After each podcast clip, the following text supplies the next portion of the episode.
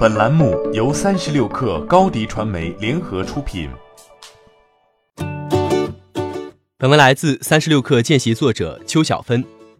分时租赁已经进入了新一轮的淘汰期，精细化运营纷纷被各个品牌提上日程。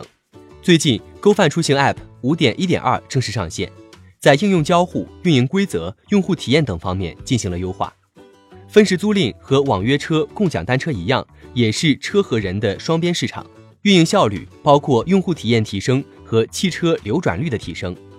GoFun 出行之前还上线了托管模式，用户除了选择 GoFun 的汽车之外，还可以在平台上共享自己的闲置汽车。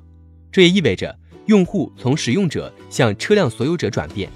另外，App 还配合上线了用户监督体系，放大社群功能，开放监督渠道，让用户参与到实际的车辆管理中。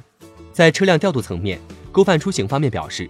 将通过技术手段和加配硬件产品参与用户驾驶全流程，提高解决用车问题和车辆维保的时效性。除了 GoFun 出行，其他分时租赁品牌也围绕运营效率提升做了一些设计。Evcard 增加了用车场景，加强上班通勤、交通枢纽和休闲出行场景的用车部署。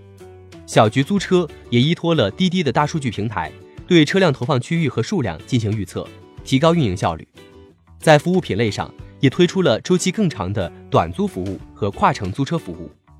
好消息是，分时租赁正从去年的至暗时刻走出，用户正在回流。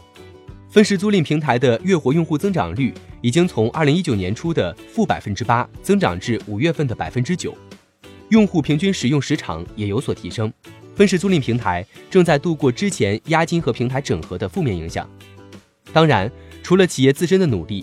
用户作为分时租赁生态里的另一个角色，也要摒弃不文明用车的习惯，也只有这样，分时租赁行业的生态才能健康可持续。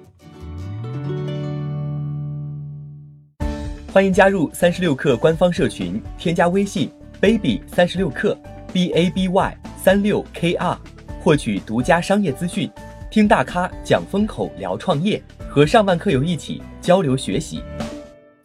高迪传媒，我们制造影响力。商务合作，请关注新浪微博高迪传媒。